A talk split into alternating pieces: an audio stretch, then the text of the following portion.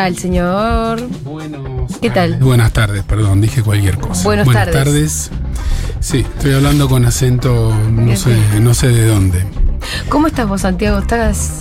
Estoy un poco difónico. Sí. eh, Ushuaia me dejó así. De Ah. paso, mando saludos a oyentes que saludaron y que mandaron besos desde allá, oyentes y oyentas. Y después vos, Juli, me contabas que hay un montón de gente en Sí, Ushuaia. re. en Futu. Un montón. De hecho, cuando viajamos con Furia Bebé, eh, hicieron un programa que hubo más de 200 personas. 200, un poco más. Montón de Sí, gente. sí. Vengo de unas jornadas de salud mental que salieron realmente Ajá. muy, muy, muy lindas. La ciudad es una belleza ¿Qué estuviste haciendo y en la gente también. ¿Paseaste un la- poco? Sí, sí, sí, pasé un poquito. Tuvimos día y medio de jornadas que se organizaron entre APSA, la Asociación de Psiquiatras, y gente de la provincia de Tierra del Fuego. Y, y después hubo un poco de paseo, sí. Bien, no se puede ir a Ushuaia haciendo un poco de paseo. No, no, no, no, estuvo muy lindo y además a mí personalmente el clima frío me enamora. Ah, el, claro. el frío es lindo. Totalmente, totalmente. Tiene su encanto el frío. Sí, sí, sí. No, verano, el calor si, si tenés el agua cerca, si no, Eso es verdad, si tienes un agua cerca está todo bien, Todo si no, bien, sí. es agobiante. Bueno, muy bien, hace algunas semanas atrás habíamos tenido una columna que era, eh, se titulaba Narrativas que justifican...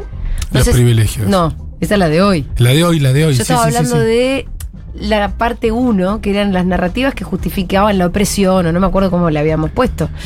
Y hoy nos tocaba hacer el anverso de esa, que eran las narrativas que justifican los privilegios. Sí, eh, esta columna la, la había quedado pendiente y siempre queda postergada por cuestiones de, de la actualidad. Coyuntura. La coyuntura. Yo pensaba en lo siguiente, a ver si, si me logro explicar, porque reconozco que es un título un poco, un poco sui generis, el de esta columna. Narrativas que justifican privilegios. Por supuesto, los privilegios no se pueden justificar desde el punto de vista ético, pero, pero, pueden tener sus siempre, narrativas. siempre hay una narrativa detrás que intenta justificarlo. Por ejemplo, los reyes y las reinas. Ujú. ¿Por qué existen los reyes? Por Dios, Exactamente. porque Dios los ungió Dios los ungió y, su- y entonces no sé qué cosa. hay un pueblo que Qué puntería tenía Dios, ¿eh? Ah. Que eligió a cada uno. es impresionante, sí, sí, la puntería que tenía Dios. Los reyes, bueno, los emperadores y las emperatrices, lo mismo. ¿Cómo se construye la, la idea de que los negros no son humanos y que eh, se los puede utilizar como esclavos? Bueno, ahí también hay una operación, una narrativa es un conjunto de argumentos, digo, porque a veces se usan narrativas, discursos, se refiere a un conjunto de argumentos. Un conjunto de argumentos que se pueden poner en palabras y que sirven para justificar acciones. Eh, entre los siglos XVI y XIX más o menos se trasladaron de manera forzada y fue el mayor traslado de humanos en toda la historia de la humanidad, unos 100 millones de negros y negras desde el continente africano hacia Estados Unidos y Europa, para tratarlos como esclavos. Hace poquito cuando estuve en Cartagena de Indias, una amiga mexicana me decía, mira Levín, no me sale el mexicano, cuántas lágrimas habrán sido derramadas sobre estas baldosas, que era en la plaza cerca del puerto donde se comerciaban, donde se hacían las subastas de negros y negras. Miren los dientes, miren estos músculos, cuánto le pago, cuánto me cobras. Sí. Hoy nos parece un, un- un- un pasado muy lejano y muy cruel, pero pasó muy poquito tiempo. Sí, sí. si te vas a Estados Unidos, hay nietos de esclavos, digamos. Hay nietos de esclavos. La esclavitud se abolió hace muy poco tiempo Sí, en Estados sí. Unidos. ¿Con qué, ya que mencionamos Estados Unidos, este, hay una historia muy famosa de una negra en la década del 30 que decide sentarse en, en el colectivo. Exactamente, exactamente. Y pasó hace muy poquito tiempo, menos Sí, de un sí. siglo. Menos de un siglo, los, los negros y las negras tenían que viajar parados. ¿Con qué O narrativa? en otra parte del O en el colectivo. fondo, ¿no? O en el fondo o en otros colectivos. ¿no? Porque huelen mal, porque están sucios, porque sirven para Porque hacer son tareas otro. brutales. Son un otro distinto. Son, son, están más cercanos a los animales que, que a los seres humanos, según las explicaciones dadas por la ciencia de la época.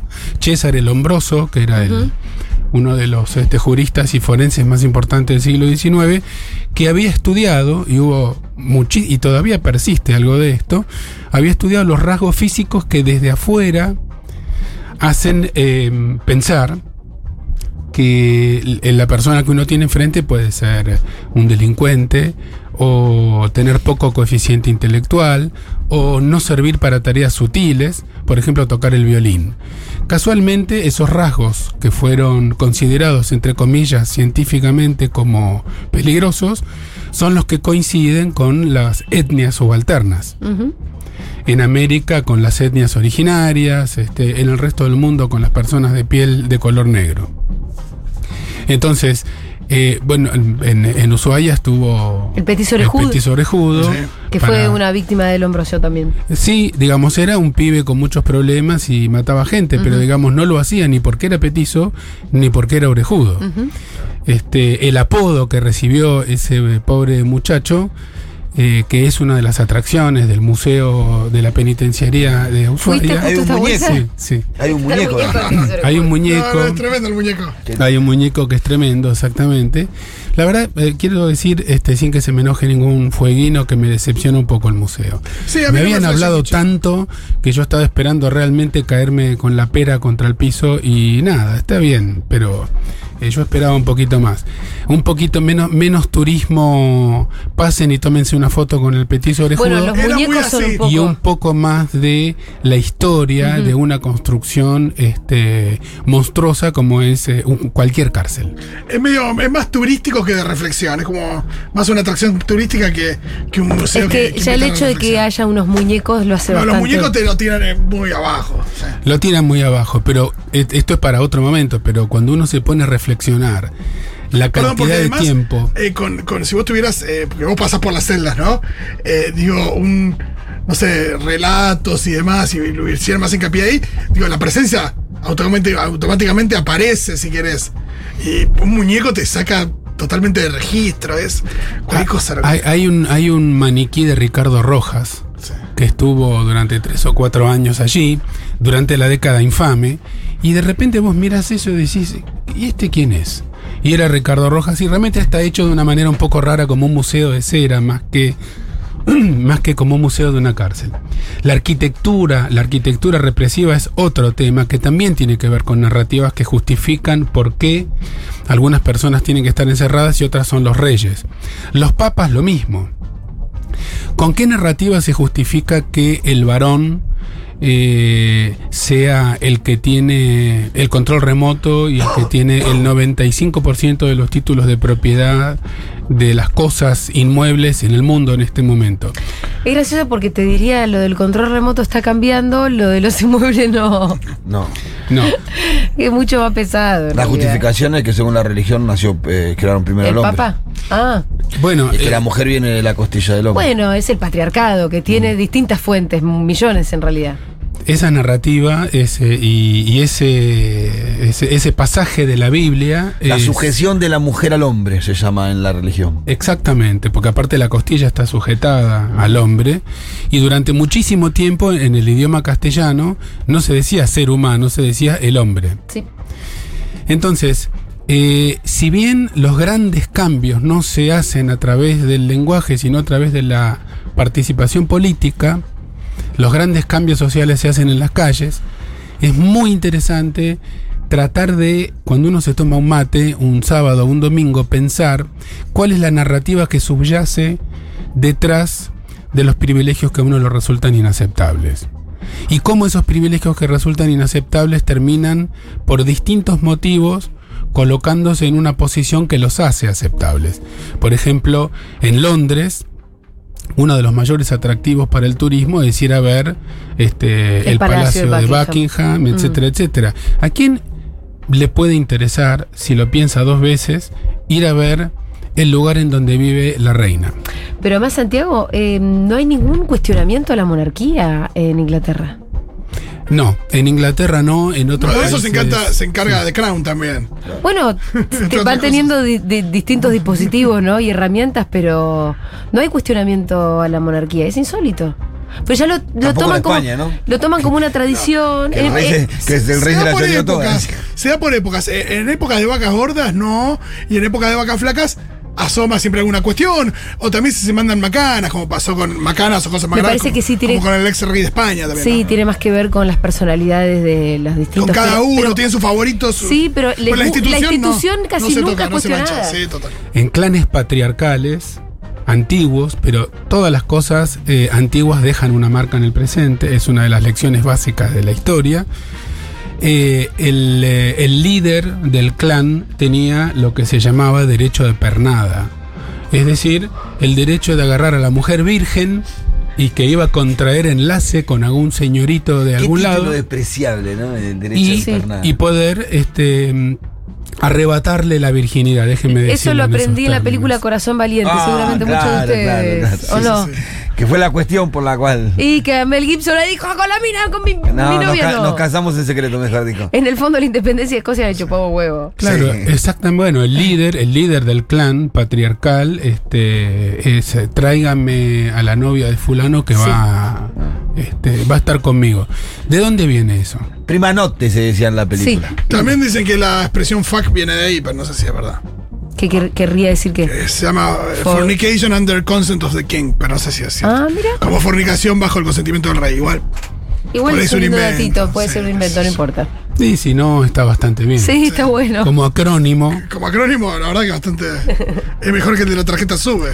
Entonces, el mensaje. Sistema único de. eh, eh, ¿Cómo es? Boleto. De boleto electrónico. Algo así. Ah, está bien. Algo así. Pero igual está bueno porque se sube. Aunque no hay tarjeta sube, por eso lo quise traer a colación.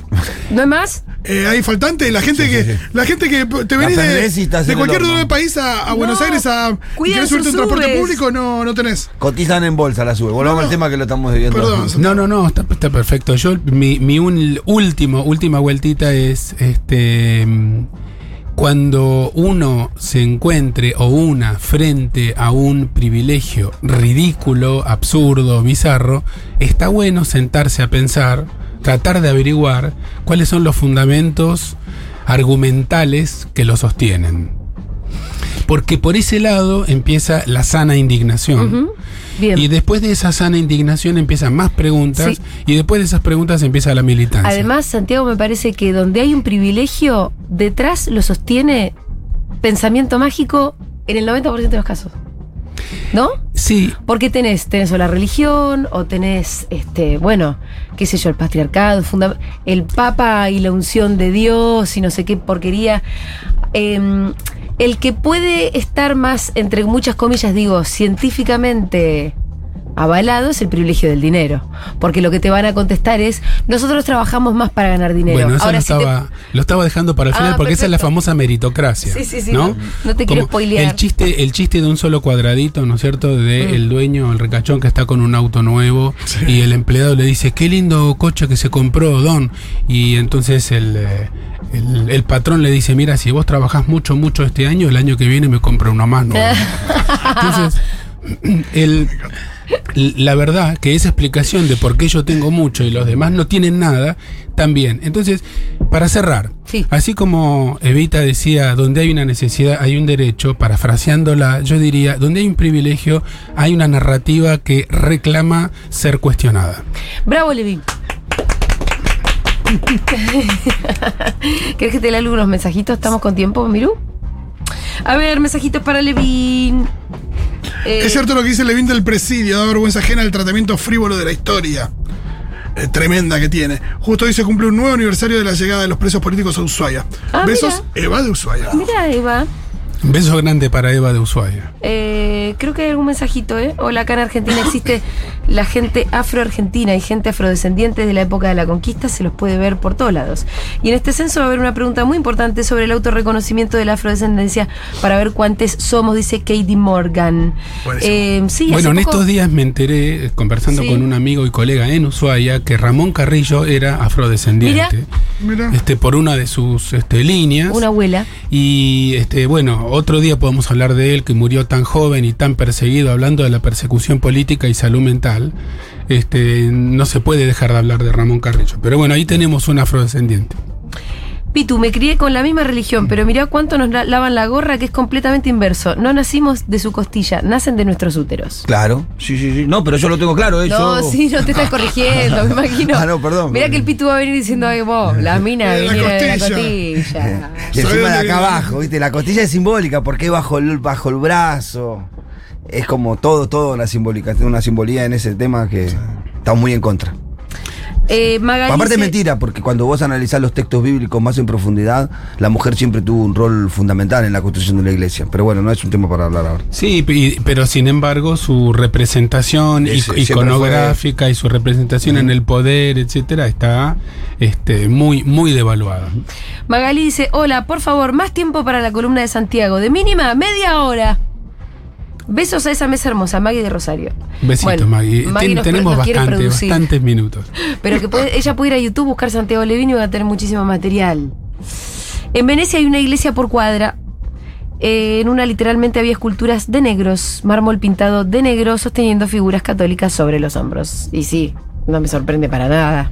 Por supuesto. Eh, Victoria Fantini dice: eh, Estoy en crisis con esa pregunta del censo. Soy afrodescendiente, pero soy extremadamente blanca. no tengo rasgos afro y no sé qué responder. Igual Pero dijeron autopercepción, ¿no es cierto? Dijiste vos. No, no estamos hablando de genética. No. Uy, qué temita que acabas de sacar. Digamos, no sé cómo está formulado en el- La pregunta. La pregunta de la, de sí, la- en la pero también, eh, pero también sería un poco raro que la pregunta dijera: ¿Te autopercibís afrodescendiente? Y yo pinto, sí. Y, pero también Y no sería tengo nada raro- que ver. También sería loco. raro. Y sería raro, la, la pregunta misma me resulta La un poco pregunta rara. también es rara porque No, también está bien si que no- da es cuenta muy- de una puede ser muy biologicista o muy genetista también. Sí. Pero estamos todo el tiempo en esa discusión, ¿eh? Sí. Yo a veces creo que nos estamos pasando un poco con las etiquetas.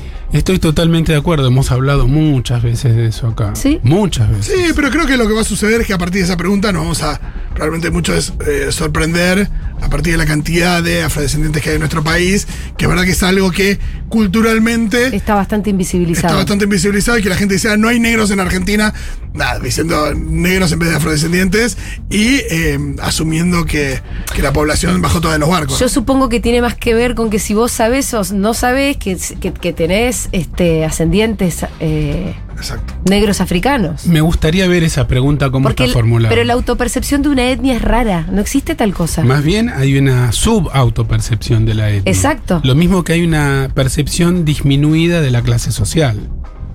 Hay mu- mucha, Sí. mucha clase media baja que se considera clase media, aunque no llegue bien a fin de mes, porque está bien este, ser de la clase media. Eh, es es, es una linda discusión. Es una linda discusión. Lo que te quiero decir es, la autopercepción en materia de género tiene todo el sentido del mundo porque es una cuestión sobre todo individual. La autopercepción respecto de una etnia me la pregunto más porque en realidad tiene que ver más bien con una cuestión colectiva e histórica. ¿No? Sí, pero ¿cómo sería la pregunta? ¿Tus padres te contaron, conociste a tus abuelos? ¿Sabes si el tenés origen? ascendientes afro o del origen de los ascendientes? Claro, bueno, ascendientes? habría que ver cómo se toma esa respuesta. Sí, me lo contaron, no me lo Sí. contaron. Es decir, suena un poco. Me gustaría verla esa pregunta. Acá Sí, tengo las preguntas. obvio. O sea, no estoy llegando todavía a eso. Bueno, en otro momento vamos a seguir hablando más del censo. Ahora sí. Levina, hasta el lunes que viene. Beso para todos. Gracias.